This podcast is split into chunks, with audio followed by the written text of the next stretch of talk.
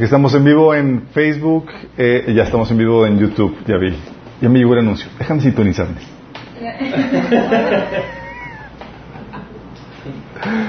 Eh, ok, vamos a poner este tiempo en las manos de Dios.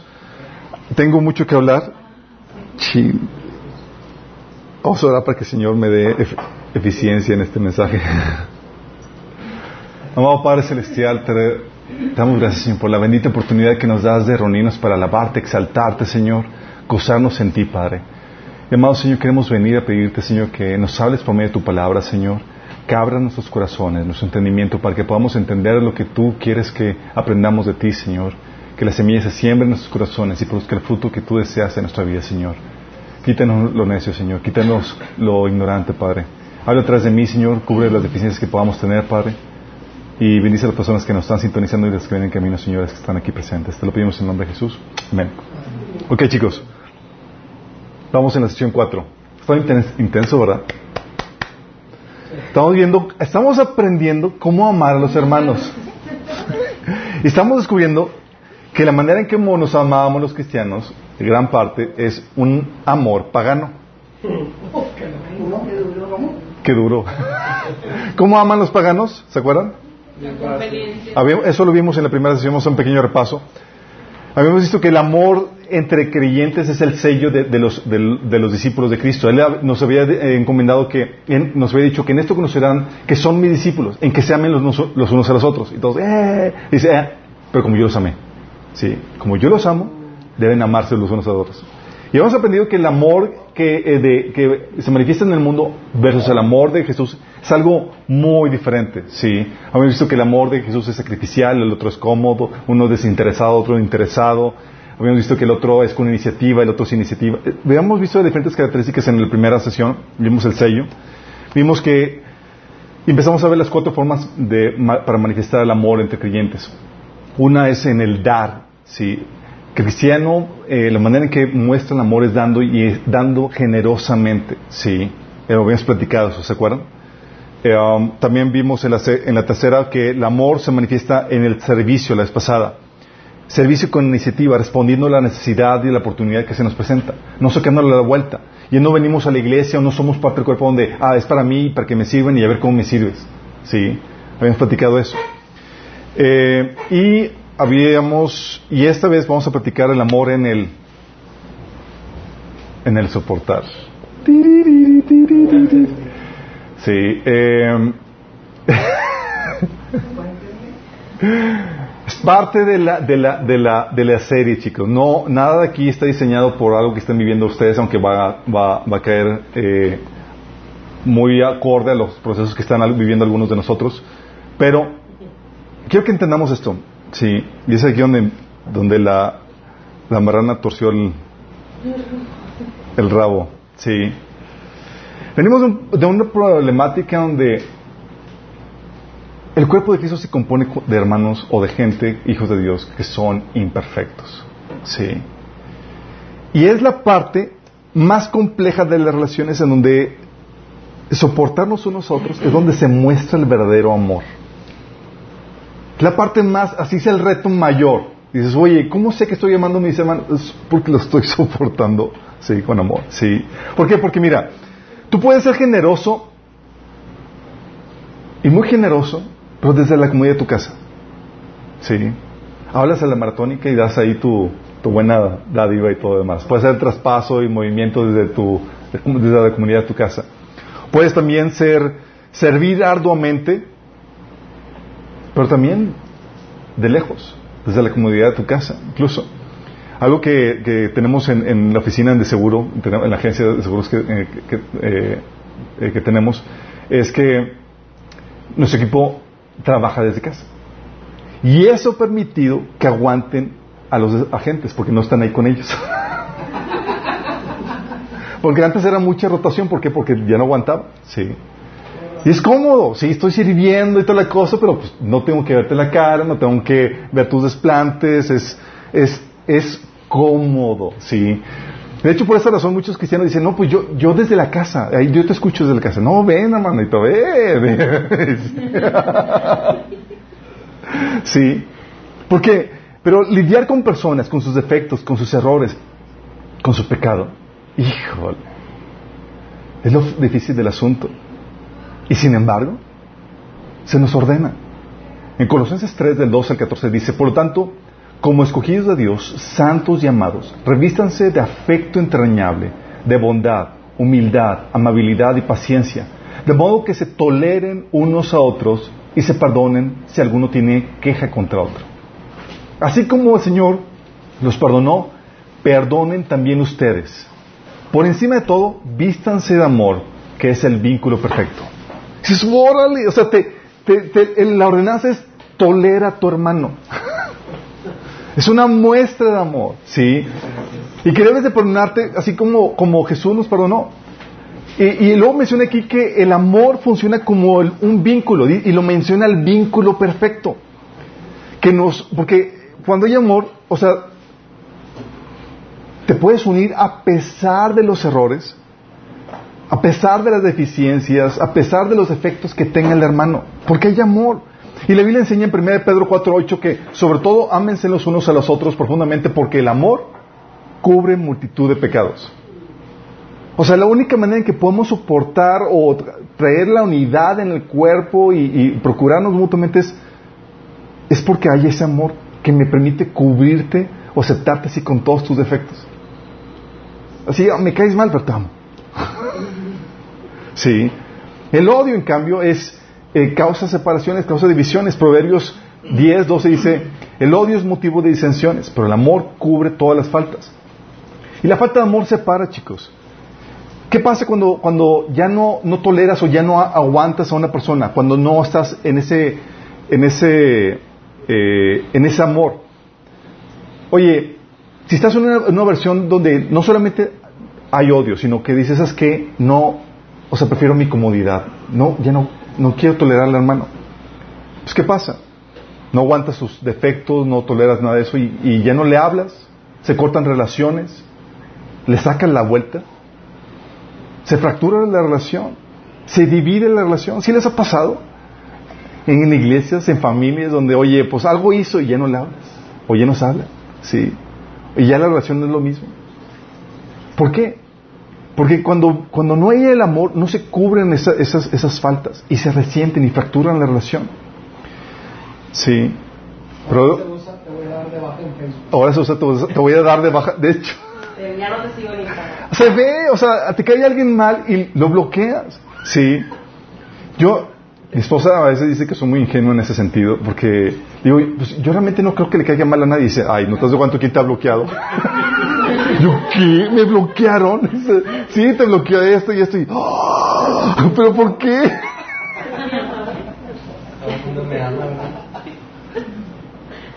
Uno a veces no está consciente de, cómo está la situación, ¿sí? De, las, de, cómo, del efecto que produce en otras personas, ¿sí? Pero lo grueso es que todos tenemos fallas. Con nuestra conversión, chicos, es cierto, dejamos un montón de pecados pecados graves. Dice la Biblia en 1 Corintios 6, del 9 al 11. ¿No saben que los malvados no heredarán el reino de, Dios? No se dejen engañar, ni los fornicarios, ni los idólatras, ni los adúlteros, ni los sodomitas, ni los pervertidos sexuales, ni los ladrones, ni los ávaros, ni los borrachos, ni los calumniadores, ni los estafadores heredarán el reino de Dios. Dice, son pecados graves. Dice, y esto eran algunos de ustedes, pero Dice, pero ya han sido lavados, han sido santificados y han sido justificados en el nombre del Señor Jesucristo y por el Espíritu de nuestro Dios. O sea, ya dejaste un montón de pecados. ¡Wow! Pero no eres perfecto. Aún así ahí estás en un estado deplorable. es la verdad, chicos. Sí, sorry. Sí, la verdad. O sea, venimos a Cristo con un sinnúmero de, de, aspectos negativos que necesitan cambiarse. Malos hábitos, carácter carnal, un pensar mundano, prácticas equivocadas, actitudes equivocadas, etcétera, etcétera. Y Dios tiene que reformarnos en, un proceso gradual que va a durar toda la vida. Si no es como que ya me convertí, ya soy holy holy, ya estoy perfectamente bien, ya llegué a la meta. No. De hecho, tú puedes ver en 1 Corintios eh, 3, es, eh, primera Corintios, es Colosenses 3, del 1 al 4, dice, amados hermanos, cuando estuve con ustedes, ah, no, es 1 Corintios 3, cuando estuve con ustedes, no pude hablarles como haría con personas espirituales. Tuve que hablarles como si pertenecieran a este mundo, como si fueran niños en Cristo. Tuve que alimentarlos con leche, con no con un alimento sólido, porque no estaban preparados para algo más sustancioso. Aún no están preparados, porque todavía están bajo el control de su naturaleza pecaminosa. Tienen celos unos de otros y se pelean entre sí. ¿Acaso no, no demuestran que los controla la naturaleza pecaminosa? no viven como la gente del mundo? Cuando uno, uno dice, yo soy seguidor de Pablo, y otro dice, yo, soy, yo sigo Polos, ¿no actúan igual que la gente del mundo? Está hablando de, oye, se entregó, comienza su camino con Cristo y son niños espirituales, y no hay prácticamente ninguna diferencia entre ellos y una persona moral del mundo, ¿sí? De hecho, hay, una queja que se da entre, eh, entre personas, dicen que es que he encontrado que hay más amor y aceptación y madurez entre gente no cristiana. ¿Sí les ha tocado? Entre gente no cristiana dices, pues claro, mi chavo. Hay gente que tuvieron, gracias a Dios, una familia estable, con una buena crianza que les permitía ser unas buenas personas, pero muchos de nosotros venimos de, de menos 20, ¿sí? Y apenas estamos agarrando la onda y, en Cristo ha habido un avance fenomenal, aunque, aunque comparado con otros todavía, todavía falta, ¿sí? Y vamos avanzando. Sí, por eso Pablo nos eh, invitaba a estas personas que estaban creciendo en el Señor a que, o que ya avanzaron, ya avanzaron dejando ciertos pecados, ahora sigan en, en el proceso de santificación. Dice en Colosenses 3, de 5 al 10. Por tanto, hagan morir todo lo que es propio de la naturaleza terrenal, inmoralidad sexual, impureza, bajas pasiones, malos deseos, avaricia, la cual es idolatría. Por estas causas, o por estas cosas, viene el castigo de Dios. Ustedes, los que, ustedes lo practicaron en otro tiempo, cuando vivían en ellas. Dice, ok, esos pecados asegúrense de dejarlos. Pero fíjate lo que dice el versículo 8. Pero ahora abandonen también esto. Y les da otra lista. ¿Pues sabes por qué? Porque estamos avanzando. Es, vamos atacando lo, más grave y vamos avanzando en este proceso, ¿sí? Por eso dice 2 Corintios 3, 18, así que todos nosotros, a quienes se nos ha quitado el velo, podemos ver y reflejar la gloria del Señor. El Señor, quien es el Espíritu, nos hace más y más parecidos a Él a medida que somos transformados a su gloriosa imagen. Vamos transformándonos de gloria en gloria, en teoría, en teoría. Tú eres cada vez más parecido a Cristo. ¿Verdad? Dices, pues este no sé qué Cristo. Pero no, es, el de la Biblia. Dice, entonces vamos avanzando en eso, pero no alcanzamos la perfección, chicos, en esta vida. Alcanzamos un gran nivel de madurez, un gran nivel de, de, crecimiento en Cristo, pero no la perfección. De hecho, Pablo decía en Filipenses 3:12, no es que ya lo haya conseguido todo o que ya sea perfecto. Y fíjate, estás hablando de Pablo, ¿sí? en un tapón donde ya estaba pensando que iba a colgar los, los tenis. Si, sin embargo, sigo adelante a alcanzar aquello por lo cual Cristo me alcanzó a mí.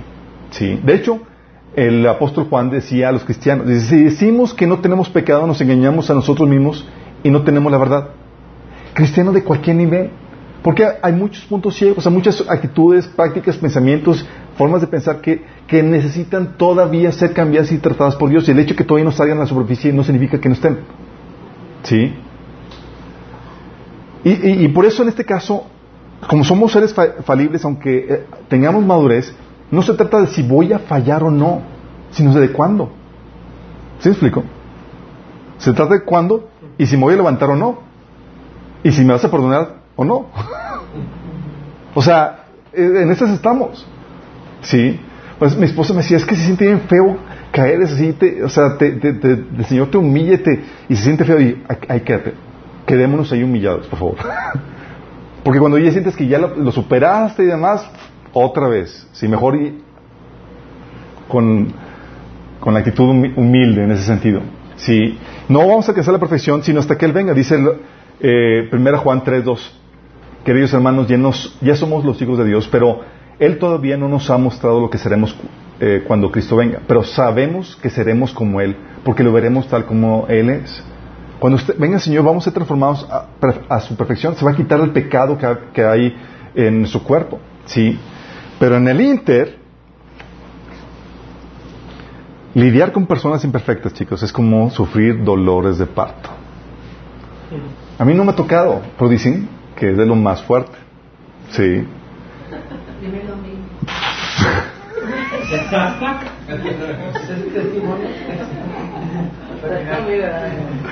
Fíjate lo que dice, lo que dice Pablo, fíjate lo que dice Pablo, dice en Gálatas 4:19 dice, "Oh, mis hijos queridos, siento como si volviera a sufrir dolores de parto por ustedes y seguirán hasta que Cristo se forme por completo sus vidas." O sea, mientras que Cristo no se forme, es híjole, aguantarte es como dolores de parto. Tómalo. Sí. Son dolores fuertes. A veces hay momentos que dices, ya, cancelamos el, el, proceso de gestación, dice, ya, cancelamos el, parto. Sí. Los dolores son fuertes, pero también están llenos de esperanza, porque sabes que se va a dar a luz. Se va a dar a luz la imagen de Cristo en tu hermano. Está en ese proceso. Y mientras que está en ese proceso, sí se duele. A veces hay ese, ese malestar de, de tener que lidiar con tus debilidades, con tus defectos. ¿Sí? Así que en ese estado de imperfección tenemos problemáticas de muy diversas índoles, chicos. ¿Sí? O sea, le fallamos le fallamos en muchos sentidos. Tenemos errores que son fallas sin mala intención. ¿Sí les ha pasado? Oye, no fue un, propiamente un pecado que tú quisiste hacer algo mal o no, no, no, nada de eso. Dijiste algo que, que, ofendió a alguien sin darte cuenta, sin querer queriendo. Sí, se te, oye, se te olvidó una fecha importante. Sí. ¿Testimonios? O no, llegaste a la, a la, fe, a la fiesta que te invitaron. Sí, o se te olvidó el regalo. Sí. O no saludaste a la persona, chin.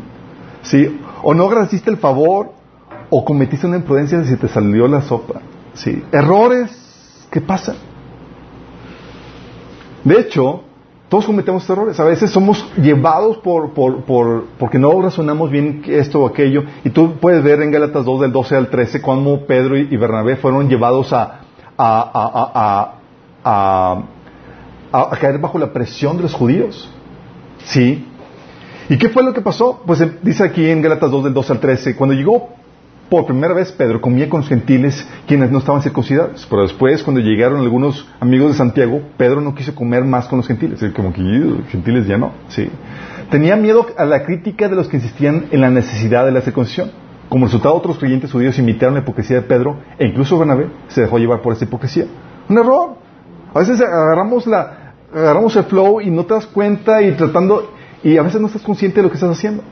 Y órale, Pablo va y lo, y lo, reprende. Tienes ejemplos de errores. A veces no hacemos cosas conscientes y, y herimos a gente o hacemos, cometemos imprudencias y, son para reprender, pero no estás haciéndolo con ganas de, que desviar o causar mal a la gente. ¿sí? Tenemos errores, tenemos faltas, que son pecados ahora sí malintencionados. Quiero fregarme el hermano. ¿Sí? Oye, tu hermano que te estafó, te robó, o hermanos abusando sexualmente, o te insultó, o te difamó, o habló mal, o, o, te corrió en alguna situación, etcétera. O sea, hay cosas donde dices, oye, quiero, o sea, hay, hay, mal, hay maldad ahí, ¿sí? Y te das cuenta que se puede dar entre los hermanos. En 1 Corintios 6, del 8 al 9, Pablo quejándose de la situación de Corintios, sí, muy talentosos, con muchos dones y manifestaciones, pero dice aquí Pablo, en cambio son ustedes los mismos los que, los que hacen lo malo, se estafan aún, estafan aún a sus propios hermanos en Cristo, estaban entre ellos haciéndose estafas, imagínate. Hermanito, ¿no? Si ya es famoso, es como que no hagas, no hagas negocios con la, iglesia de Corintios. Dice, ¿no se dan cuenta que los que hacen lo malo no heredarán el reino de Dios? O sea, habiendo necesidad de reprender. Sí, porque tú puedes caer en, esa, en, esa, en ese pecado grave, en esa falta. Sí. Incluso en, la iglesia de Corintios tenías otros pecados como el cometiendo inmoralidad sexual con, con, con, con su madrastra, por favor. Así como que un poquito de sentido común de, de lo que es bueno es malo, ¿sí? Tenemos entonces faltas, tenemos también debilidades, deficiencias de carácter, de madurez. Oye, pues todavía me, sale el egoísta de vez en cuando, o, o, a veces me entra lo tacaño, o, o, o, a veces trato a las personas con desprecio, o soy medio fijado en la posición, o se me sale por ahí un chismecillo. sí. O el orgullo, pues, todos batallamos a alguna u otra medida con eso. O es esas que a veces soy bien hostigoso. Sí. O, me enojo con facilidad, ¿sí? Me enojo con facilidad, ando criticando, ¿sí? Son faltas de carácter. A veces, a veces me sale la envidia, etcétera. O la falta de fe. Son deficiencias. Es por grado de madurez, vas madurando y, tienes esas, esas, deficiencias de carácter. De hecho, es lo que Jesús le reclamaba a sus discípulos constantemente. Esas deficiencias de carácter. ¿Recuerdan cuando la tormenta? Jesús les dice, ¿por qué tienen miedo? ¿Tienen tan poca fe?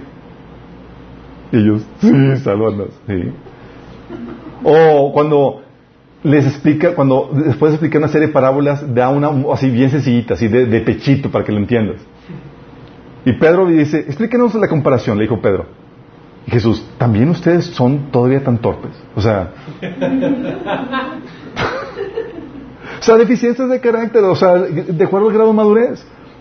Y también tienes, que se tienen que tolerar, también tienes diferencias, que son desacuerdos de opinión o proceder o personalidad. Hay personas simplemente que no te caen. No están, no están pecado, no están mal, pero oye, siempre quieres ser el alma de la fiesta y oh, te cae mal. Sí, o, o siempre está haciendo preguntas en la predicación, o lo que sea.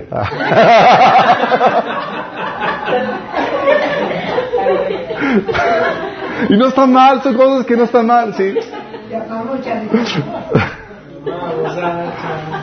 Oye, hay diferencias en formas de trabajo, a veces no te agradan y demás. Aquí hemos tenido diferencias de trabajo. Hay gente que se dice, ¿sabes qué? La manera en que tú estás haciendo, haciendo las cosas no está mal, pero no nos agrada. Ah, perfecto, sí. Y, oye, también diferencias de que si se guarda el sábado o no, o si se debe comer carne o no. Preguntas que, Pablo hablaba y dice, ¿sabes qué? Si quieres comer carne, come, si no, pues no comas. Y eh, Romanos 14 habla de esas diferencias, eh, etcétera. Sí, son diferencias que no son pecados, pero a veces no, te cuesta trabajo lidiar con esa gente. Sí. Hechos 15 del 36 al 39 tienes a, la diferencia que había entre Pablo y Bernabé, diferencias en cuanto a cómo llevar a cabo el trabajo. Bernabé quería, llevar a Marcos y Pablo quería dejarlo porque los había dejado colgados la vez pasada en el viaje misionero. Y la, diferencia no fue una cuestión todo de que si es pecado o no llevar a Marcos, es simplemente una diferencia de proceso. Sí, de cómo llevar a cabo el, trabajo. Sí. Y aún en medio de esas diferencias, tenemos que soportarlo. ¿Sabes que No me agrada lo que está haciendo y cómo lo está haciendo, pero aquí estoy soportando. Sí, no solamente se soporta las, deficiencias, no solamente se soporta los errores o, o las faltas, se soportan estas diferencias. ¿Sí me explico? Si he tocado gente que te cae mal, pero que no sabes que no es que esté en pecado, no que esté, está simplemente yo que más no lo trago. sí, es parte de, sí. Y sin embargo la Biblia nos enseña que el que esté libre de pecado, ¿se acuerdan? y el que esté en pecado que tire el primer billete. Ah. ¿Qué pasa aquí? Que, miren, si hay alguien que no tiene pecado, fue Jesús. Sí. Las debilidades y pecados de la gente pueden llevarnos al límite de nuestra paciencia, así como llevó con Jesús alguna vez. ¿Te acuerdas de un episodio con Jesús? Que dice en Mateo 17, 17, Jesús diciendo esto, fíjate lo que dice. Jesús dijo, gente corrupta y sin fe, ¿hasta cuándo tendré que estar con ustedes? ¿Hasta cuándo tendré que soportarlos? Tráiganme aquí el muchacho. O sea, ya estaba al punto de... Llegaron al colmo de la paciencia. Sí. Y aún así, no votó la gente. O sea, fuera, ya, váyanse. No, tráiganme al muchacho y vamos a seguirle aguantándolo. imagínate. Jesús todavía, sí. De hecho, la Biblia nos enseña que, que Dios es misericordioso y piadoso, tardo para la ira y grande misericordia, ¿verdad? Pero la verdad es que no tendría la necesidad de ser tan paciente con nosotros. La verdad, sí hermano, estaríamos fritos, gracias a Dios, ¿sí? Y sin embargo, nosotros no somos Jesús en ese sentido. Él pudiera ser exigente o intolerante porque Él era perfecto, chicos. ¿Tú y yo? Distamos mucho de esa situación. Sí. Yo recuerdo, en ese trato que el Señor trató que, que tenía conmigo, a veces, soy sincero, y estaba llegando el cómo de la paciencia con algunos miembros de la iglesia, no con momento quiénes. fue al principio. sí, otra generación. Y era Señor, es que no, ya basta, digo, porque no entiende, les digo y les digo nomás no queda, ¿entiende? Entonces recuerdo que el Señor me dijo, eh, ¿quieres que te recuerde todos los que, todas las que yo te tolero a ti? Yo, Y así nos llevamos, Señor. Están en el fondo del mar. Fíjate lo que dice Hebreos 5, 5.2. Me trajo este pasaje en esta ocasión. Dice, todo somos sacerdote puede tratar con paciencia a los ignorantes y extraviados, ya que él mismo está sujeto a las mismas debilidades humanas. Uh, my God. O sea, él te dice, por cuanto tú requieres o estás en la misma situación, tienes que, tienes el deber moral de ser paciente. Pero la verdad es que se nos olvida nuestra verdadera condición, chicos. Se nos olvida. Sí, perdemos piso muy fácilmente. Dice Jesús en ese sentido que el reino de los cielos se puede comparar a un rey que decidió poner al día las cuentas con los siervos que habían eh, pedido préstamo, eh, prestado dinero. En el proceso le trajeron a uno de los deudores que le debían millones de monedas de plata. ¿Sabes quién es ese deudor? Nosotros. Nuestro hermano, eres tú. No podía pagar, así que su amo ordenó que le vendieran, junto con su esposa, sus hijos y todo lo que poseía para pagar la deuda. El hombre cayó de rodillas ante su amo y, le suplicó, por favor, tenme paciencia y te lo pagaré todo. Entonces el amo sintió mucha lástima por él y lo liberó y le perdonó la deuda. Pero cuando el hombre salió de la presencia del rey, fue a buscar a un compañero también siervo que le debía unos pocos miles de monedas de plata. Lo tomó del cuello y le exigió que le pagara de inmediato. El compañero cayó de rodillas ante él y le suplicó, pero el acreedor no estaba dispuesto a esperar. E hizo arrestar al hombre y lo puso en prisión hasta que le pagara toda la deuda. Cuando algunos de los siervos, de los otros siervos, vieron esto, se disgustaron mucho. Fueron ante el rey y le contaron todo lo que había sucedido. Entonces el rey llamó al hombre al que había perdonado y le dijo, siervo malvado, te perdoné esa tremenda deuda porque me lo rogaste. ¿No debías haber tenido compasión de tu compañero, así como yo, la yo tuve compasión de ti? Entonces el rey enojado envió al hombre a la prisión para que lo torturaran hasta que pagara toda la deuda. Eso es lo que les hará mi Padre Celestial a ustedes que se nieguen a perdonar de corazón a sus hermanos voy, telas. A veces pensamos que Dios es bien bonachón como Santa Claus y como que, ah, pues... Estas son palabras mayores, ¿sí? Está diciendo, tú no perdonas. Tu, cuenta se te mantiene, tu deuda se te mantiene, ¿sí? ¿Y, ¿Y qué pasa? tratamos a nuestro prójimo como si fuéramos nosotros perfectos. Se nos olvida que se nos pagó, se nos perdonó esa deuda, esa tremenda deuda.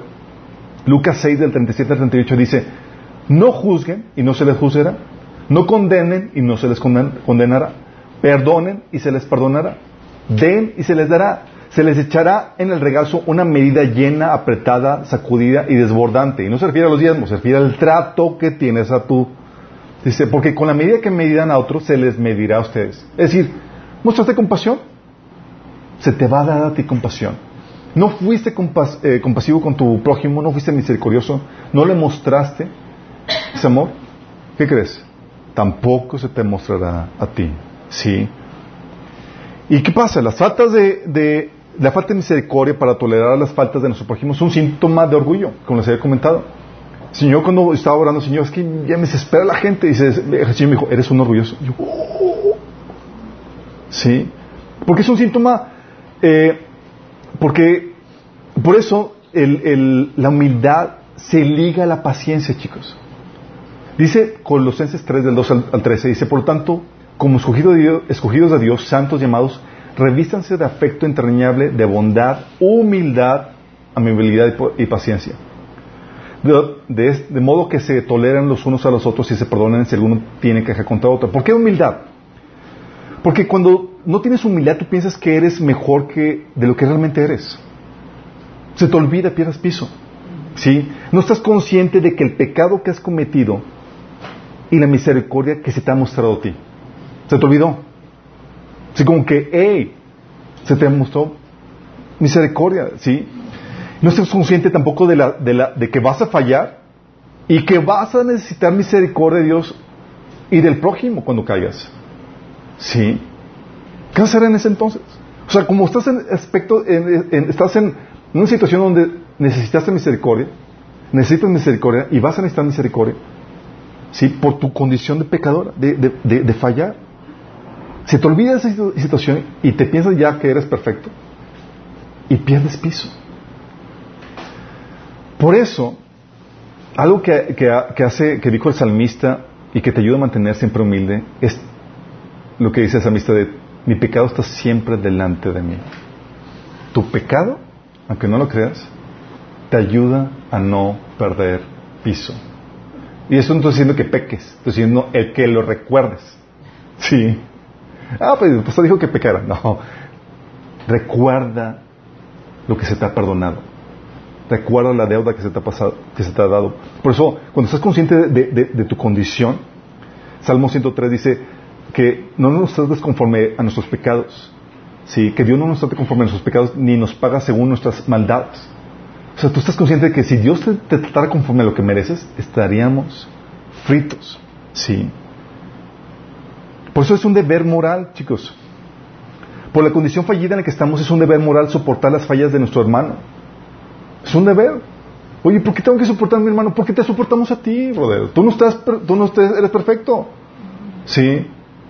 sí. Y la misma misericordia que se te da a ti, se espera que tú le des a tu hermano. ¿Sí explico? Por eso debemos de tolerarnos y perdonarnos como Cristo. Dice Colosenses 3, del 12 al 14, lo que les he leído, por tanto, como escogidos de Dios, santos y amados, revístanse de afecto entrañable, de bondad, humildad, amabilidad y paciencia, de modo que se toleren unos a otros y se perdonen si alguno tiene queja contra otro. Así como el Señor los perdonó, perdonen también ustedes. Por encima de todo, vístanse de amor, que es el vínculo perfecto. Y te lo reitero en Efesios 4.2, dice, sean siempre humildes y amables, sean pacientes unos con otros, tolérense las faltas por amor. Sí, te enseña eso, te enseña a sufrir el agravio y soportar con paciencia. Dice 1 Pedro 2.20, es obvio que no hay mérito en ser paciente si, si a uno lo golpean por haber actuado mal. Pero si sufren por hacer el bien y lo soportan con paciencia, Dios agrada de ustedes. Mírate. Sí. La mayoría del sufrimiento que tenemos o las ofensas son injustas. O sea, tú lo, trataste bien y demás y, te, no te, no te eh, correspondió como, como tú esperabas. Y esto es un fruto del amor y la misericordia que Dios ha sembrado en ti. ¿Se acuerdan? 1 Corintios 13, 7 dice que el amor es, dice, todo lo disculpa, todo lo cree, todo lo espera, todo lo soporta. Y las típicas frases que escucho de cristianos es, ah, es que eso no lo puedo soportar. No, claro que sí. Y ese es donde aplica todo lo puede en Cristo que me fortalece. Sí. Porque es una señal de madurez. Es una, sea, ¿qué tanto soportas a tu hermano y las deficiencias y las debilidades de tu hermano? Refleja qué tan maduro eres. Romanos 15.1 dice, así que los que somos fuertes debemos soportar las flaquezas de los débiles y no agradarnos a nosotros mismos. No lo soportas, no eres el fuerte. Y significa que es a ti que tenemos que soportar. ¿Sí me explico? Pero no es tan fácil.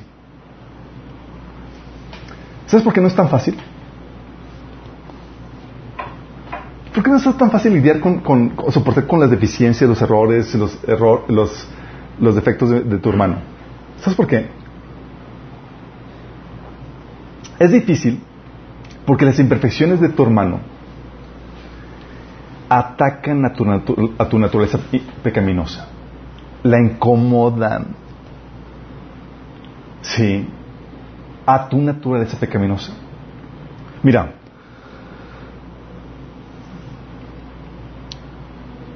por varias razones. Una, tenemos un sentido equivocado en, en, nuestra naturaleza pecaminosa de lo que somos y lo que merecemos. Un sentido equivocado de lo que eres y lo que mereces. Fíjate lo que han llegado conmigo personas que me dicen, es que me están maltratando, eh, mi, mamá me está maltratando, me está haciendo esto mi hermano, etcétera, pero y yo no me merezco esto, yo soy una hija de Dios. Y yo así como que por dentro, ¿quieres se recuerda lo que le pasó al hijo de Dios? Y se ha pasado, y dices, ¿por qué? ¿Sí? Y déjame recordarte esto. Una cosa es lo que eres y mereces en tu condición pecadora. Y otra la que Dios te ha hecho ser y te ha otorgado por su gracia. ¿Sí? Es decir, lo que eres y lo que se te entrega a Cristo es un favor inmerecido, no es algo que lo exiges, no es algo que lo reclamas. No te comportas como un limosnero con garrote, sino que apelas en humildad a su gracia y favor, porque si te vas a lo que te mereces, tú mereces maltrato y la tortura eterna. ¿Estás consciente? Y dices, ¿qué me merezco? Lo que tú te mereces, te lo repito, es maltrato y tortura eterna. Lo que Jesús fue maltratado, el maltrato de Jesús, la tortura de Jesús, la muerte de Jesús, es lo que tú y yo merecíamos, chicos. Y nosotros tenemos que pagarlo por eternidad. Dices, es que me, es que me merezco. No, no, no, no, no. Si vas a lo que te mereces, mereces maltrato y tortura eterna. Pero soy hija de Dios. Ah, eso es un regalo. Sí. Es por gracia. Y tú no te comportas como limonada con garrote exigiendo que te den algo. Dios, te lo están dando, amistad. Sí. Es que yo me merezco este trato, es que soy una hija de Dios, es que yo soy, yo soy tu padre, yo soy tu madre, lo que tú quieras, ¿sí? Y sabes, aún los papás y, los padres que buscan que los hijos lo respeten, no, buscan porque se lo merezcan ese respeto, ¿sí? Porque la Biblia te ordena a los hijos respetar a los padres, se lo merezcan o no. Tú buscas como padre que respeten y tengan el trato debido porque Dios lo ordena para bendición de ellos. Es decir, por amor a ellos no por suplir alguna necesidad emocional tuya. ¿Sí? Y si fueras consciente de tu situación, darías gracias a Dios porque lo que sufres en tu maltrato o en tu situación problemática es una pizca de, lo que realmente mereces. ¿Estás consciente? Es así como que es que el Señor sufriendo y dice, no, hijito, si te, diera, si te dijeras lo que realmente mereces, se, cantarías de alabanza allí donde estás. Sí, porque no te está dando lo que, te, lo que estoy refrenando lo que realmente te mereces. Pues, y, nuestro, entonces tenemos un sentido equivocado de lo que somos y, lo que merecemos. Y también queremos lo que nos da placer. Más que la oportunidad de mostrar el carácter de Cristo. En nuestra naturaleza pecaminosa tenemos una tendencia exacerbada hacia el placer, chicos. Nos molesta cuando nos, disturban nuestra comodidad. No quieres que te molesten, ni, ni, quieres sufrir, ni quieres padecer, ni quieres sacrificar. Está, es algo en tu naturaleza pecaminosa. ¿Sí? Estás cómodo, estás tranquilo y que nadie te moleste. Oye, tus hijos están ahí jugando y están peleando y no te dejan ver tu película favorita. El enojo. ¿sí? O tu esposa se le olvidó surtir los víveres para tu desayuno. El enojo. ¿Pero por qué? Son enojos son porque están molestando tu comodidad. ¿Sí? Oye, el carro delante te cerró y no te dio el paso. O se les pasó pagar la luz a tu esposa o a tu esposo y la incomodidad es lo que duele. ¿Sí te das cuenta? Y por eso es como, ¡ah! ¿sabes qué? Así, Dios así como que permitiendo que, vamos a atacar tu que menos, vamos a quitarte lo egoísta, ¿sí? Vamos a incomodar tu, tu egoísmo, ¿sí? Cuando es, cuando en la naturaleza de Cristo es, wow, la oportunidad para ser amable y para mostrar el carácter de Cristo. O alguien así pasa, así como que, wow, o sea, mi esposa nos surtió la despensa y estoy sin desayunar. Gloria a Dios, puedo mostrar. ¿Alguna falla, algún defecto? ¡Wow! No. La verdad es que nos molestamos porque incomoda tu naturaleza pecaminosa. Tú quieres estar cómodo, a gusto. Que nadie te moleste. ¿O no? Y eso demuestra que nuestro egoísmo, digo, nuestro enojo, nuestra incomodidad, o, lo que nos cuesta soportar es por, por franca y no egoísmo que tenemos. Por nuestra naturaleza pecaminosa. Sí. Aun cuando, dice, dice Santiago 4, del 3 al 4, dice, aun cuando, se lo, cuando, cuando lo piden, tampoco lo piden, lo reciben porque lo piden con malas intenciones, desean solamente lo que les dará placer. Adúlteros. Santiago diciéndole a los cristianos. Dice, ¿qué quieren chicos? ¿Van a pedir algo? Dice, ah, sí queremos. ¿Qué quieren? Solo lo que les da placer. Su comodidad, a gusto. ¿Por qué? Porque es lo que ordena la naturaleza pequeñosa. ¿Sí? O sea, no quiero que me molestes, no quiero que me incomodes, no quiero que me hagas sentir mal. ¿Y a qué estás apelando? Tu comodidad, tu naturaleza pecaminosa. Quieres lo que te da placer. Hasta yo recuerdo cuando oraba por para que mi papá cambiara, recuerdo, y estaba así, Señor, que mi papá se convierta, Señor, que mi papá se convierta. Y el Señor vino a mí y me dice, tú estás orando egoístamente. Yo, o sea, yo estaba orando para, para que mi papá se salvara. Pero la verdad es que mi motivación era que se salvara para yo poder estar a gusto. Y el Señor me dijo, no, voy a primero cambiarte, voy a primero, eh, dice, no voy a cambiar tu papá. Yo. Dice, voy a cambiarte primero a ti por medio de tu papá. Uy. Eso se hizo nada que, oh my God, me espera una travesía medio intensa. Sí. Sí, o sea, no quería ese proceso de incomodidad. Y es que decía, sí, vamos a buscar esa incomodidad. ¿Por qué? Porque el carácter de Cristo no se desarrolla en condiciones de comodidad, chicos. No se desarrolla en condiciones de, comodidad. ¿Sabes cómo se desarrolla el amor, la amabilidad, la paciencia, la bondad, la templanza, la mansedumbre y eso?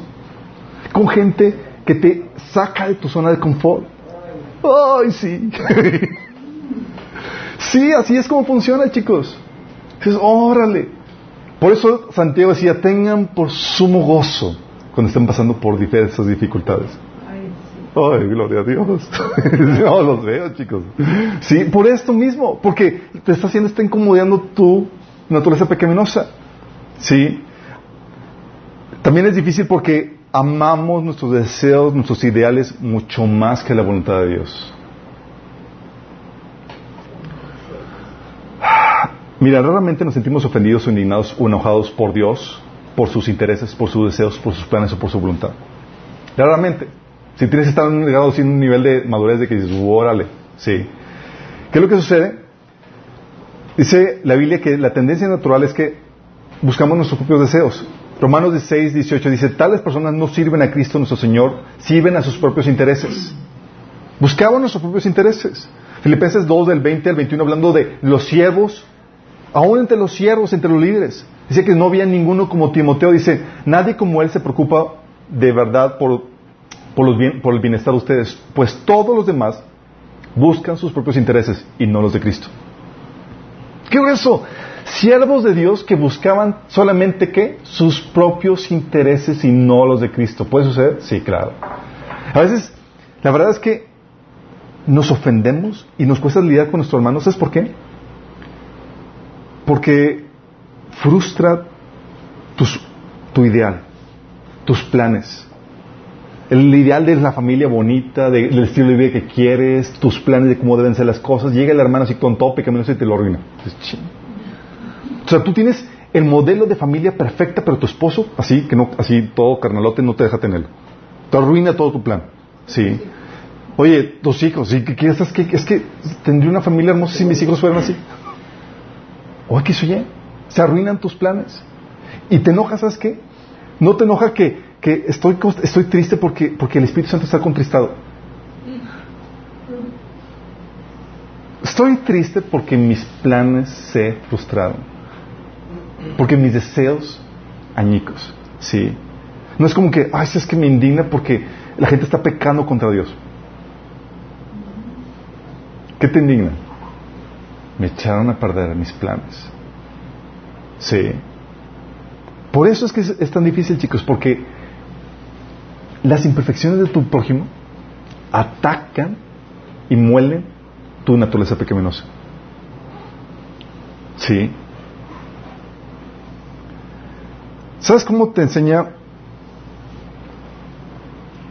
Ah, sí, en resumen. Ah, de hecho, el otro. Esto típico, chicos, es muy, es muy normal. Hay cristianos que están, han estado resentidos porque no toleran o no aguantan el hecho de que su agenda, sus planes han sido arruinados. ¿Sí?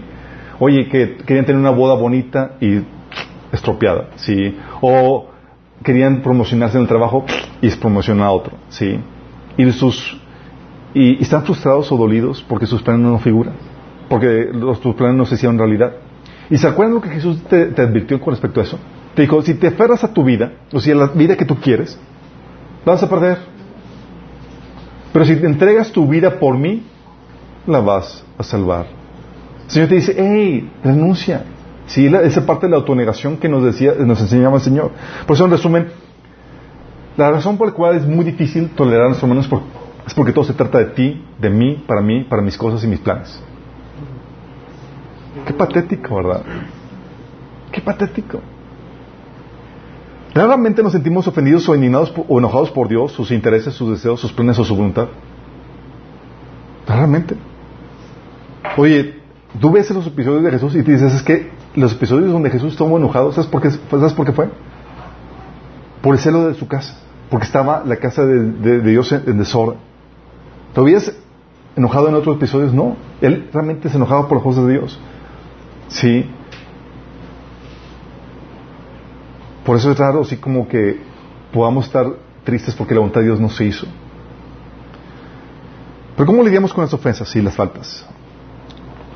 Ese yo, ok, tengo que, ya la Biblia me enseñó, tengo que soportar las faltas porque yo también tengo faltas y eso me ayuda a crecer. Va a incomodar mi naturaleza pecaminosa para morir a mi naturaleza pecaminosa. Pero ¿cómo lidio con las faltas? ¿Cómo lidio con las ofensas? Con los dolores. Primero que tienes que entender es que tienes que detectar y reconocer la herida.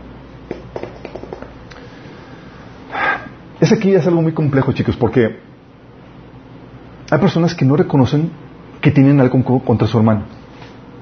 Nomás no lo reconocen. Sí. Y ella dice, oye hermano, creo que tienes algo contra, contra, contra ¿Cómo crees? Yo, no, no, nada que ver. Sí, no, yo ya lo perdoné.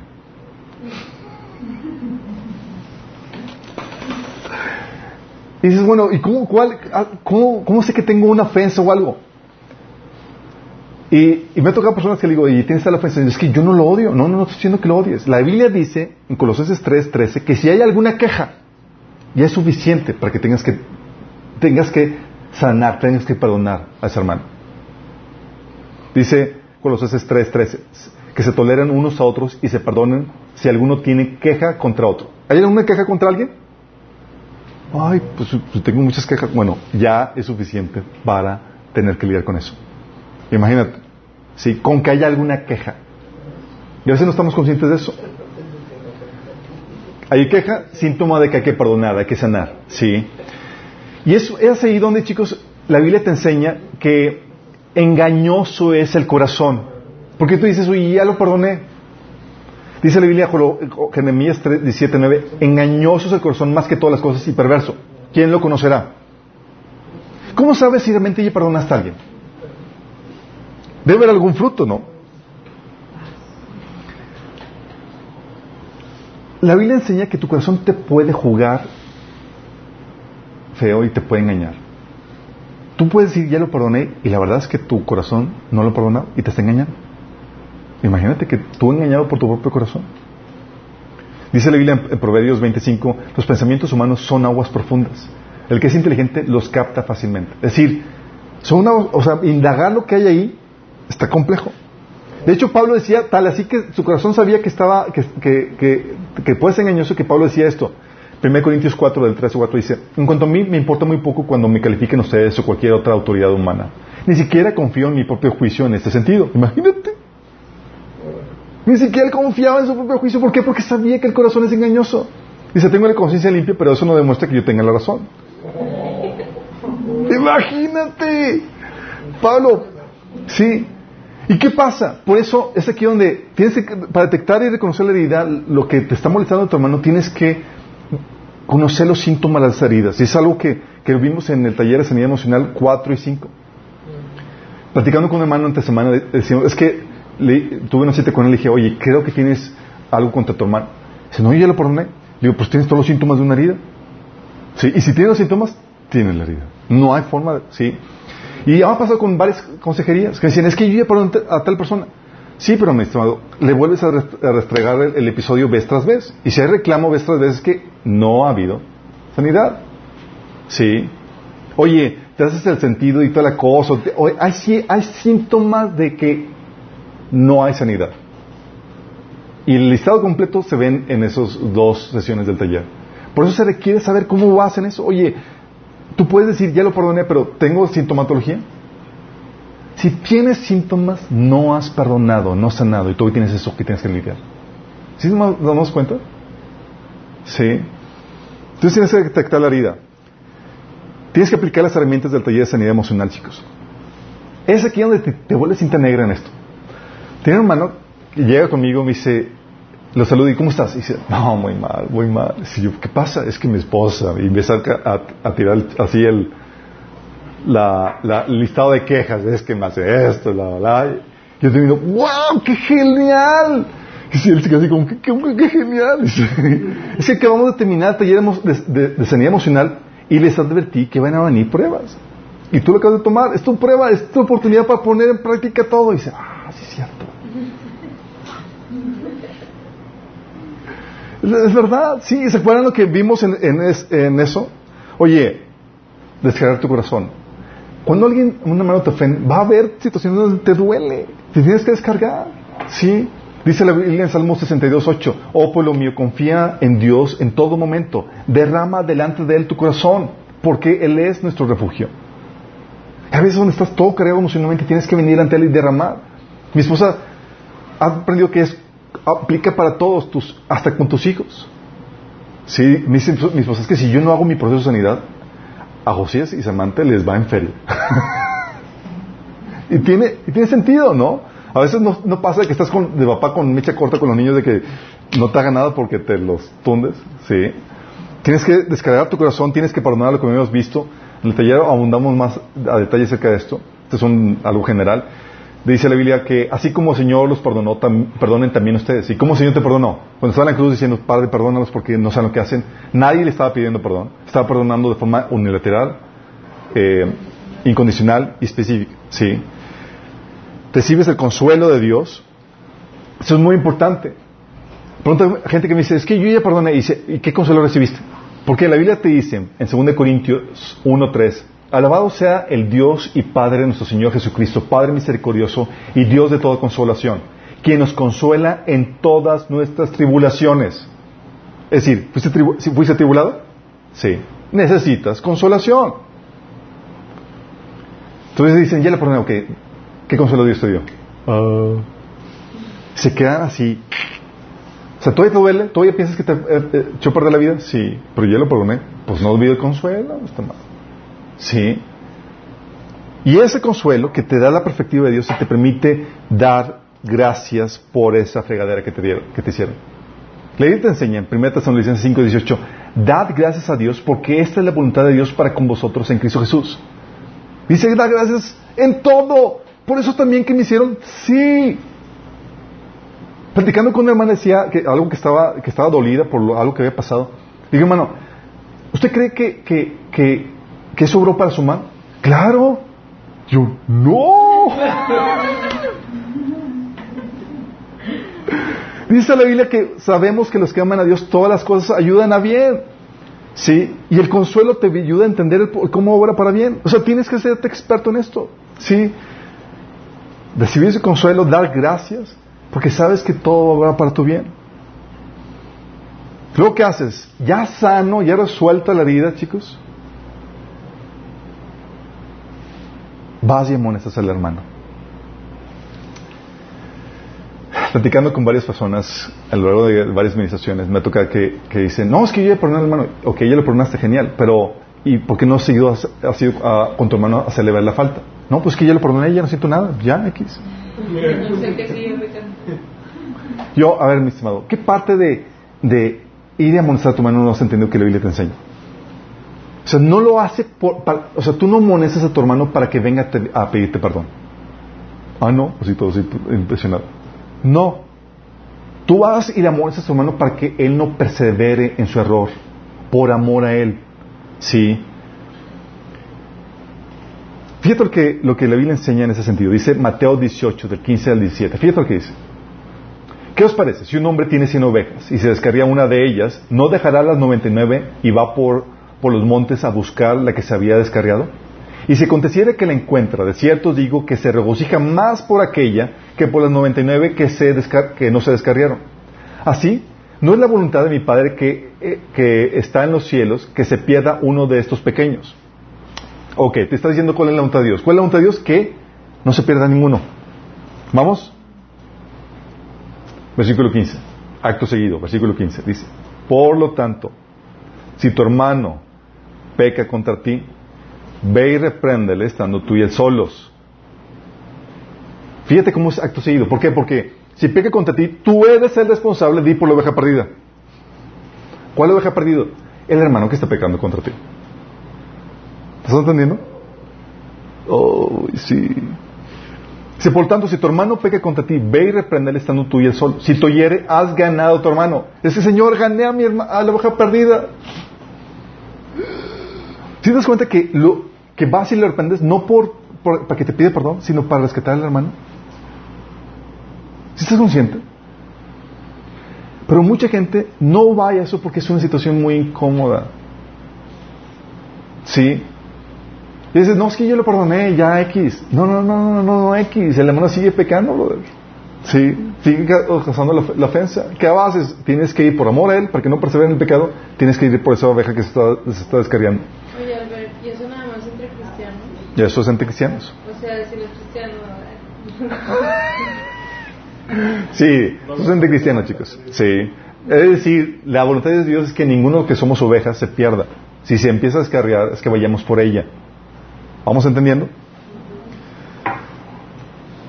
Entonces vas y amonestas a tu hermano por amor a él, ¿sí? Probablemente, chicos, tienes que entender esto. Y es aquí donde entra lo, interesante. Los detalles de esto lo vimos en el, en el taller de Autoridad 10, eh, eh, la sesión 10, donde hablamos de la verdadera cobertura espiritual. Pero cuando vas y vas a amonestar a tu hermano, brother, tienes que entender que, que la amonestación va de acuerdo al nivel de crecimiento que tiene el cristiano. ¿Por qué? Hay faltas que son normales por la etapa de crecimiento. Son normales. ¿Sí? Y no quieres que tu hermano sea perfecto, quieras ya cambiarlo por completo. ¿Sí me explico? Hay cosas que es normal y tienes que tolerar. ¿Sí? Hay que esperar y darle tiempo para que Dios le hable y trate con él. No puedes esperar comportamiento de maduro en apenas niños espirituales. ¿Estás consciente? Sí. De hecho, Jesús es lo que decía. Oye, ¿tú crees que los discípulos estaban listos a los tres años? Obviamente no. Había mucho que tratar, que forjar, que desarrollar ellos. Jesús les dijo, me queda aún mucho más que decirles. Pero en ese tiempo, en este, pero en este momento no pueden soportarlo. Cuando venga el Espíritu de verdad, Él los guiará a toda verdad. O sea, Él lo está encomendando a la obra del Espíritu Santo en sus vidas. Ya ves donde tú ves detalles. Sí, el hermano pegó, pero está, de acuerdo a su nivel espiritual. Se, espera que tenga ese tipo de comportamientos y esas fallas. Tú nomás oras y esperas a que le das tiempo a que, a que, a que el Señor le revele con, por medio de la lectura de la palabra, el discipulado, la convivencia. ¿Qué onda con eso?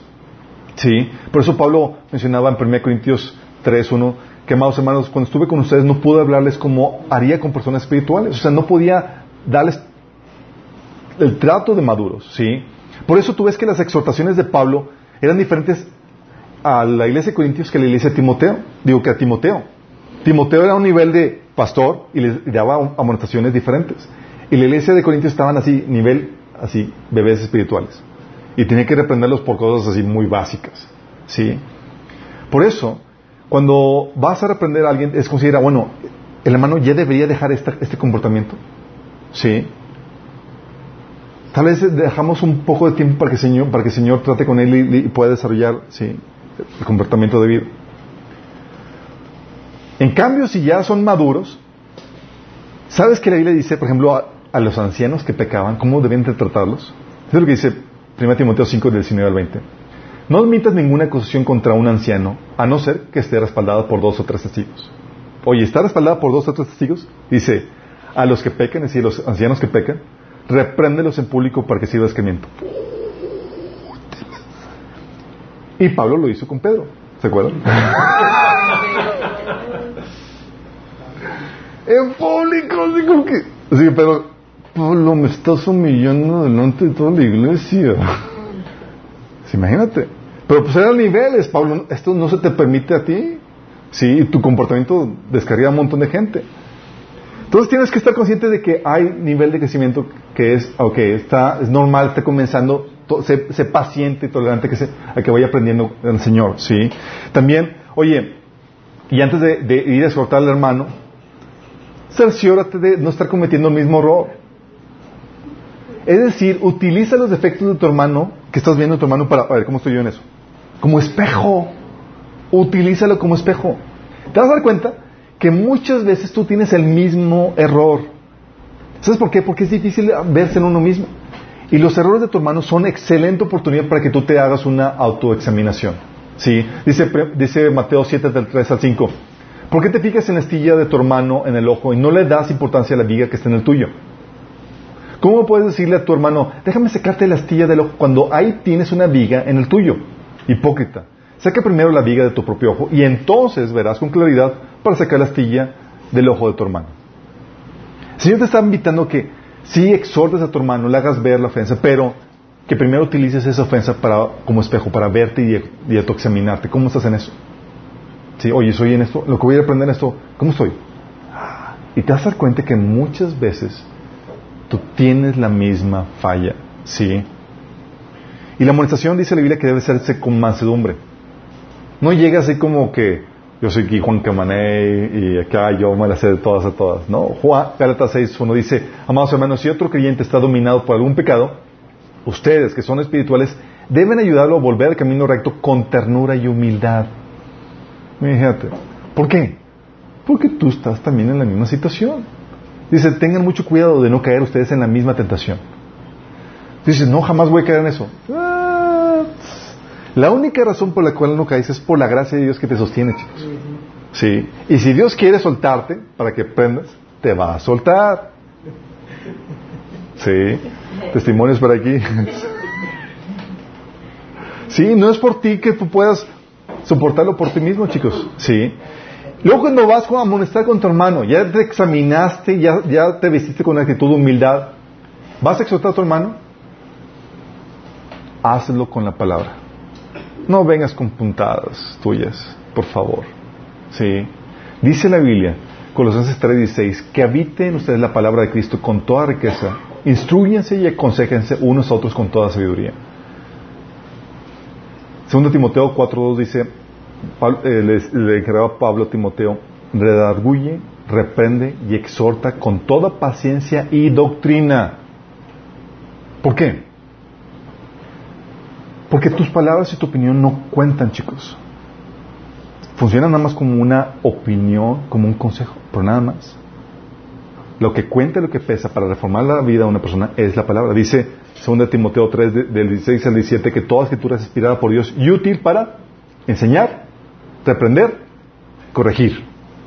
¿Qué vas a usar para reprender, para utilizar para corregir a tu hermano?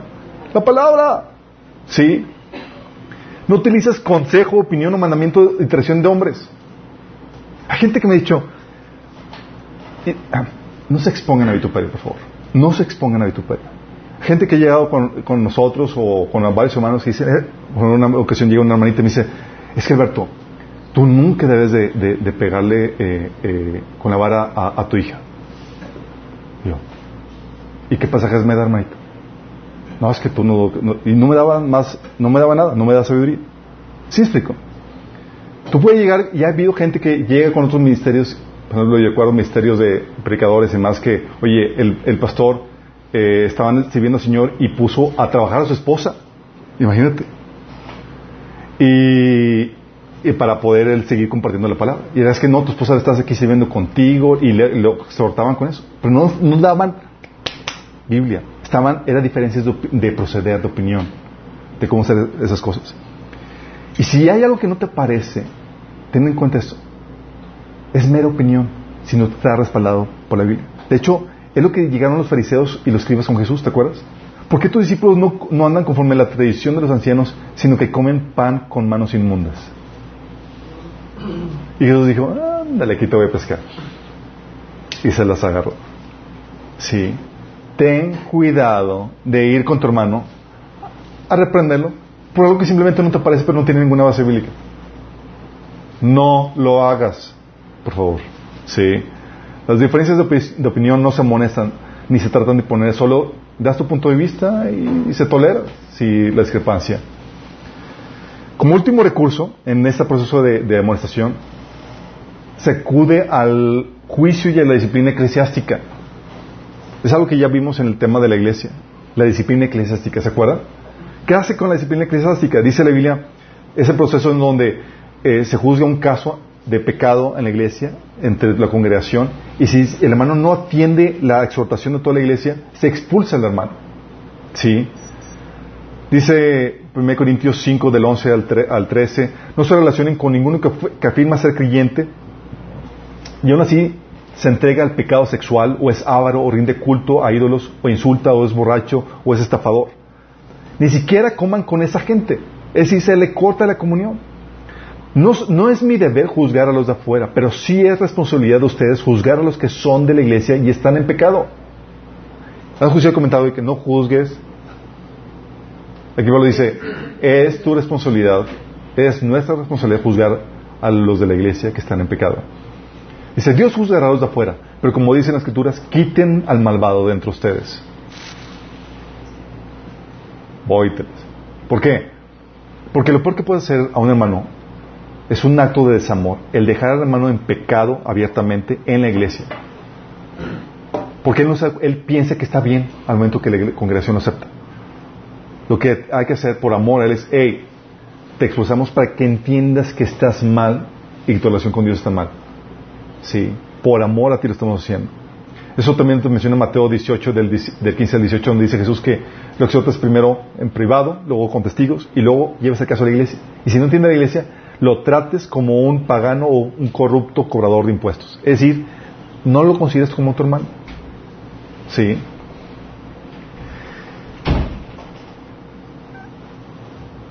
Oye, ¿se dan cuenta que, que somos a veces muy lights en cuestión de amonestar a los hermanos?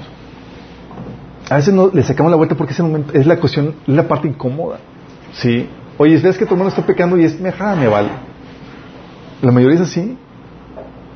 Y luego más cuando se ponen a riesgo, sí, dando retroalimentación y, es como si hubieras, los hubieras insultado severamente.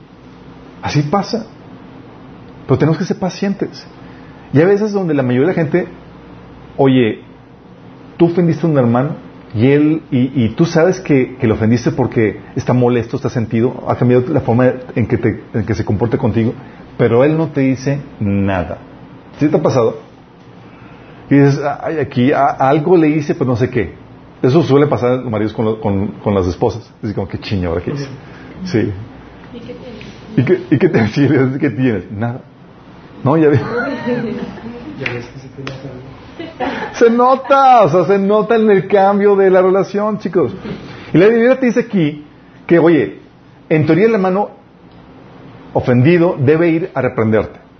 Si ya habiendo hecho su proceso anteriormente. No lo hace, cae la responsabilidad sobre ti. Dice Mateo 5, de 22 al 24.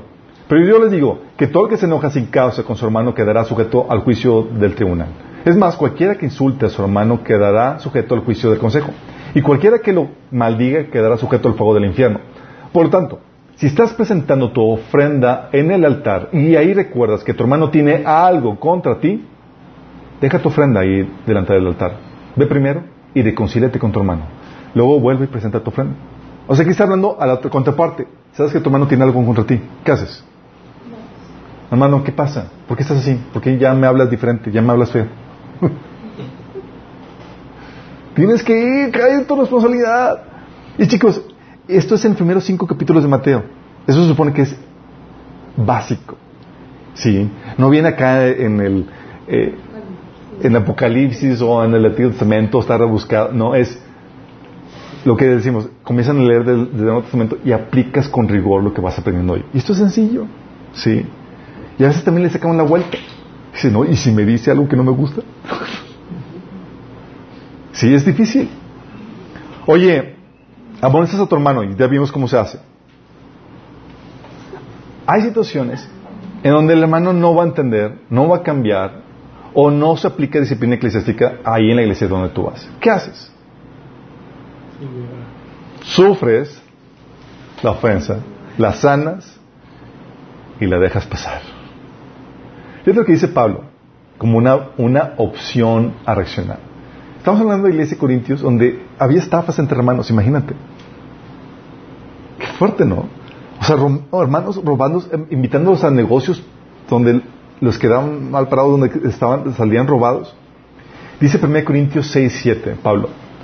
En realidad ya es una grave falta el solo hecho de que haya pleitos entre ustedes. ¿No sería mejor soportar la injusticia? ¿No sería mejor dejar que los defrauden? O sea, es algo que no les había pasado a Pablo y a, a, a los cristianos de Corintios. ¿Cómo dejar que es algo que Jesús nos enseñó? ¿Te acuerdas? Va a haber ocasiones donde lo que hay que proceder es ponerle otro cachete y sufrir la ofensa. Va a haber ocasiones. ¿Sí? Hay conflictos donde uno tiene una versión, otro tiene otra y nomás es, está muy complejo y es, bueno, hasta que el Señor venga. La verdad, sí. O sea, no, no, sabremos el veredicto final sino hasta que estemos en su presencia. Lo importante, al final de cuentas, es, es que tengamos el corazón correcto. Y a veces que hacemos y, y ofendemos sin, sin, saber qué onda. Sí. Hay también a veces detalles que la persona hizo sin mala intención. Y, no hay que ser gran bolote por, por ellos. Es, pasa. Sí. Hay errores. Hay detalles que son propios del nivel del crecimiento del hermano y hay que soportarlos. No es como que voy a tener que hacer un, todo un concilio de la iglesia para, para lidiar con eso. Sí. Y por último, dale el trato que no se merece. Oye, te ofendió tu hermano. ¿Qué haces? Le das el trato que no se merece. ¿Qué se merece? Tal vez se merece que lo ignores, que lo trates mal, que lo desprecies, que, que, que, que le des un trato de acuerdo a su, a su la Biblia te enseña que no, debes amarlo. Mateo 5 del 44 al 46 dice, yo digo, ama a tus enemigos. Y no me estás, es que Señor, no es mi enemigo, no, porque te cae mal. Sí, y hay que Se ora por los que te persiguen. De esa manera estarás actuando como verdadero hijo de tu, de tu Padre que está en el cielo. Pues Él da luz de su sol tanto a los malos como a los buenos y envía la lluvia sobre los justos y los injustos por igual. Si solo amas a quienes te aman, ¿qué recompensa hay en eso? Hasta los corruptos cobradores de impuestos hacen lo mismo. Es decir, ese es el amor pagano, chicos, que habíamos comentado.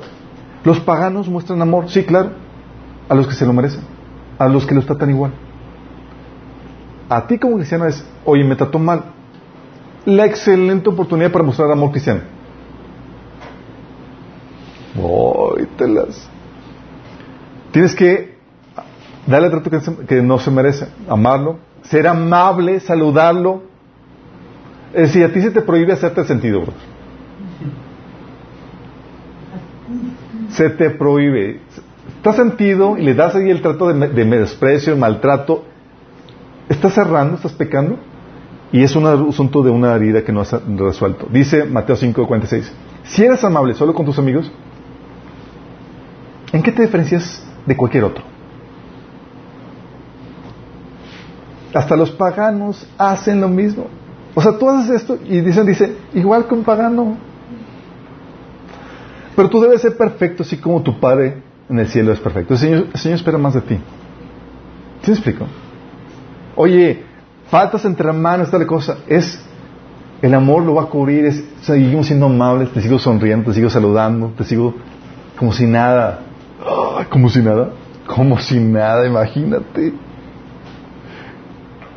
Los veo que era bien serio, chicos, y como que no, esto. Sí. ¿Y qué haces? Y le devuelves bien por mal.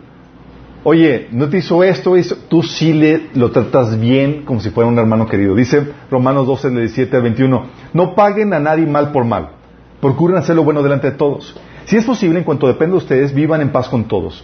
No tomen venganza, hermanos míos, sino dejen el castigo en las manos de Dios, porque está escrito, mi es la venganza, yo pagaré, dice el Señor. Antes bien, si tu enemigo tiene hambre, dale de comer. Si tiene sed, dale de beber. Actuando así harás que se avergüence de su conducta. No te dejes vencer por el mal, al contrario, vence al mal con el bien. Qué fuerte, ¿verdad? ¡Órale! Cuando no actúas así, no estás actuando en amor, chicos. Cuando no estás actuando en amor, lo que sucede es que te separas, rompes el vínculo del amor. Y como dice Colosenses 3:14, por encima de todo, vístanse del amor, que es el vínculo perfecto. O sea, no hay amor, no hay vínculo. Y menos con un hermano pecador. Sí. Habrá ocasiones en las que sí tendrás que romper el vínculo, los episodios de disciplina eclesiástica donde se, expulsa el hermano. Pero fuera de esto, la separación denota siempre un desamor y el no saber lidiar con las heridas. Es que ya no lo aguanto. Hay gente aquí que no ha venido porque no aguantan algunos de ustedes. Y son adorables, imagínense. Sí. ¿Acaso soy yo? Qué bueno que lo mencionaste, ¿verdad? Sí. Y lo que pasa es que cuando casi valoramos más la ofensa que la relación. ¿Y sabes que Dios valoró con nosotros más la relación que la ofensa? Estuvo dejar todo con tal de recuperar la relación con nosotros más que la ofensa. Sí. Te separas, rompes el vínculo, anda sentido, cambia tu trato cuando, oye, se muestra en el trato. Y ustedes saben, chicos. Ya no hay la calidez, ya no hay la amabilidad, sino te comportas todo seco con el hermano, o, o le hablas cortado, o, o, o le haces la ley de hielo. O X o Y. Haces eso, ya estás cortando el vínculo de amor. Estás herido y no estás lidiando con la, con la, con la, con la ofensa. Y, tam- y lo peor de todo es que metes cizaña y contaminas a la gente porque el dolor queda ahí y no crees que se quede ahí guardadito. Sale. Empieza a hablar mal de él o a quejarte delante de otros hermanos. Suele pasar. Por eso en Hebreos 12:15 dice, dice el autor de Hebreos, tengan cuidado de que no brote ninguna raíz venenosa de amargura, la cual los trastorna a ustedes y envenena a muchos. ¿Por qué? Porque empieza a hablar mal de la, de la gente. ¿Sí? Y muchas veces por cosas que realmente tú no tenías razón. Fueron malentendidos tuyos o, perspectivas que entendiste mal. Empiezas a contaminar gente. Y, ya, ¿y sabes qué pasa cuando, cuando sucede eso? Tu herida, tu resentimiento, lo empiezas a contagiar a más gente. Me, me ha tocado personas, chicos, gente que, que se ha resentido conmigo. ¿Sabes por qué? No por algo que yo les haya hecho, sino por lo que escucharon de mí, de otras personas. Imagínense yo, pues no dice nada. No, pero...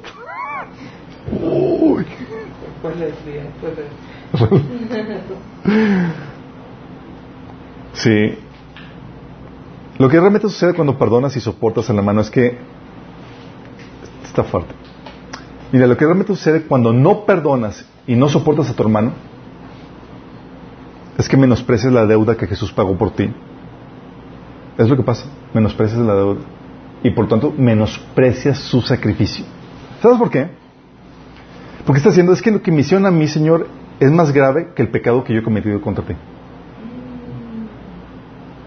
Mi pecado contra ti fue mínimo, Señor, comparado con el que me hicieron a mí. O sea, el que, el que, el que yo cometí contra ti es fácil que tú me lo perdones, pero el que me hicieron a mí, ¿cómo voy a tener perdón? Es lo que estás diciendo, entre líneas. O sea, tú me puedes perdonar a mí porque lo mío fue algo menor, Señor. Pero lo que este hermano me hizo, no tiene perdón. ¿O no, o no quiere decir eso? Si crees que tu ofensa puede igualarse o sobrepasar a la gravedad del pecar contra Dios, no sabes ni siquiera quién eres tú ni quién es Dios. Y hasta que lo sepas vas a poder mencionar el castigo. Déjame aclararte esto. Dios no es tu igual. Dios no es un ser humano más. La valía de Dios, ¿cuánto vale Dios? Vale toda la humanidad en conjunto, toda la tierra en conjunto, todos los animales, todo el universo, todos los ángeles, todo el cielo, toda la creación, y no se da, y, y no es suficiente. Pecar contra ti, unos cuantos segundos en el infierno lo paga. Pecar contra Dios, cuyo valía, cuyo valor no se puede cuantificar, requiere de castigo eterno en el infierno. Ese es el costo de pagar un ser, pecar contra un ser así. Tú al igualarte con Dios, de que, ah, es que, ah, no, estamos hablando de cosas no estamos hablando cosas iguales. Sí.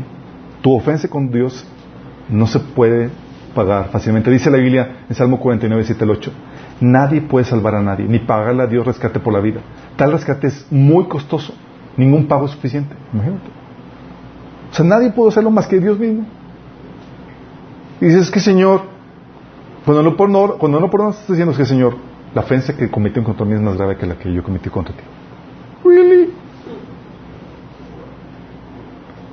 No solamente eso, menosprecias el poder de Dios cuando no perdonas, cuando no soportas al hermano. ¿Sabes por qué? Porque piensas que hay alguien más poderoso que pueda arruinar los planes de Dios para tu vida. Tú crees así como que cuando no perdonas a alguien, es que arruinó y tú crees que esa persona así finita, así con todas sus deficiencias, puede arruinar los planes de Dios. Piensa que tal persona es tan poderosa que puede arruinar sus planes, los planes que Dios tiene preparado para ti. ¿Y sabes qué dice Dios? Dice en Isaías 46, del 9 al 10, yo soy Dios y no hay otro como yo. Solo yo puedo predecir el futuro antes que suceda. Todos mis planes se cumplirán porque yo hago todo lo que deseo. Me ha tocado personas que literalmente están pensando que esa persona frustró los planes de Dios para su vida. Y están súper resentidos. Déjame decirte, nadie puede. Al contrario, Dios lo utiliza para tratar propósito de eso en tu vida. Pero cuando no perdonas, piensas, hay alguien más poderoso que Dios. Le, así, ese valor le das. Y no solamente eso, haces a Dios mentiroso cuando no perdonas. ¿Por qué crees? Haces a Dios mentiroso porque te prometió que todo obraría para tu bien, pero no es cierto, en este caso no. Si no estaría dando gracias por eso que te pasó. Dices, dices, es que, dices que todo obra para, para mi bien, Señor, pero no es cierto, en eso no obró para mi bien. Y la Biblia dice que el que no le cree a Dios le ha hecho mentiroso. Y Dios no ha dicho que todo iba a obrar para tu bien. Y me ha tocado personas que le pregunto, hermanito, hermanita, ¿esto obró para tu bien, sí o no? No. Entonces dices que Dios es mentiroso. Bravo. Sí. No solamente eso. También cuando no perdonas significa que sigues viviendo egoístamente. Piensas que el mundo gira alrededor de ti y que todo se trata de ti. O sea, nada de morir a ti mismo, sino al contrario.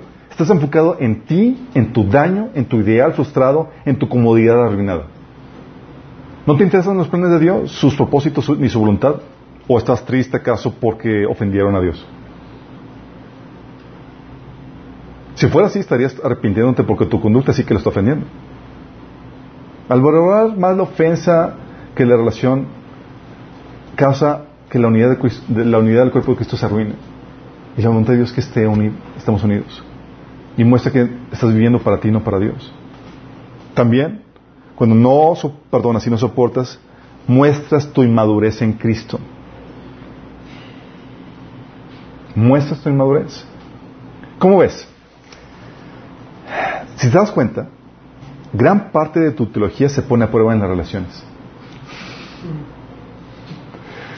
Doctor en teología, maestro y toda la cosa. Y no tu título, sino tu forma de tratar a la gente. Si puedes o no soportar con amor las debilidades y ofensas que te hacen, demostrará tu conocimiento de la palabra y tu madurez. Qué fuerte, ¿no? No tu título, si sabes soportar y amar a la gente a pesar de sus ofensas.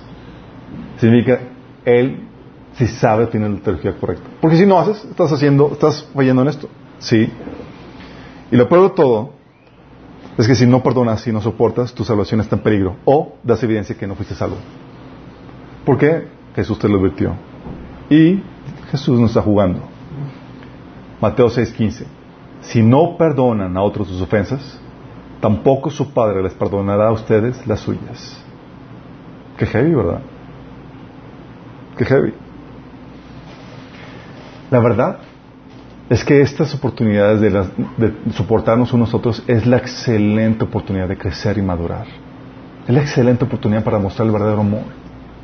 Que la gente que voltea dice, ¿cómo aguantas a tu hermano? Ah, es que soy cristiano.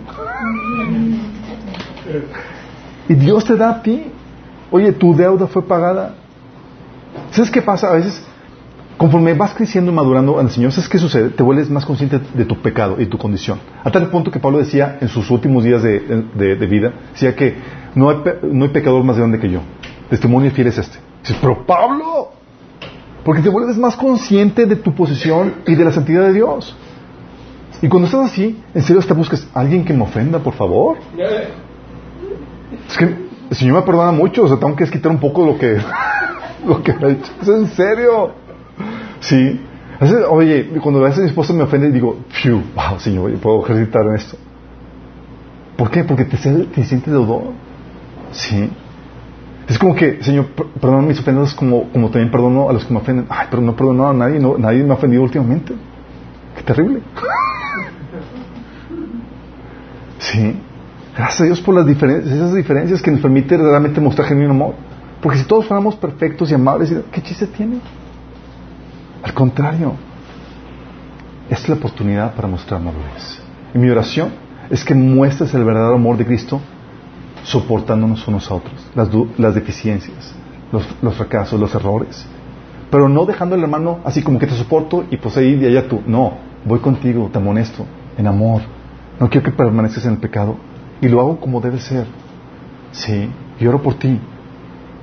Así es como debemos actuar, chicos. Ese es el amor de Cristo. Mi oración es que vivamos ese tipo de amor en el Señor. Sí, para que podamos dar testimonio ante el mundo de que realmente somos sus discípulos. ¿Oramos? Amado Padre Celestial, damos tantas gracias, Señor, porque tú nos das el ejemplo a seguir, Señor, de cómo debemos de tolerarnos y amarnos unos a otros, Señor. Amado Padre, te rogamos que tú nos ayudes a extender nuestro amor, Señor.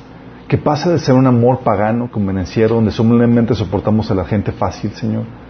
Que pase a un amor maduro, Señor, como el tuyo. Que soporta y ama, Señor, y sirve a pesar de los defectos, a pesar de los errores, Señor, a pesar de las diferencias, Señor. Ayúdanos a mostrar esta madurez, Señor, para que el mundo pueda saber y conocer que somos de ti, Señor. Padre, que podamos, Señor, ser esos instrumentos que fomenten la unidad en el cuerpo de Cristo, no que la, destruyen, sino que la sino que calman, Señor, las tormentas y las divisiones que pudiera haber en tu cuerpo, Señor. Ayúdanos, Señor, en esto. Te lo pedimos en nombre de Jesús. Amén.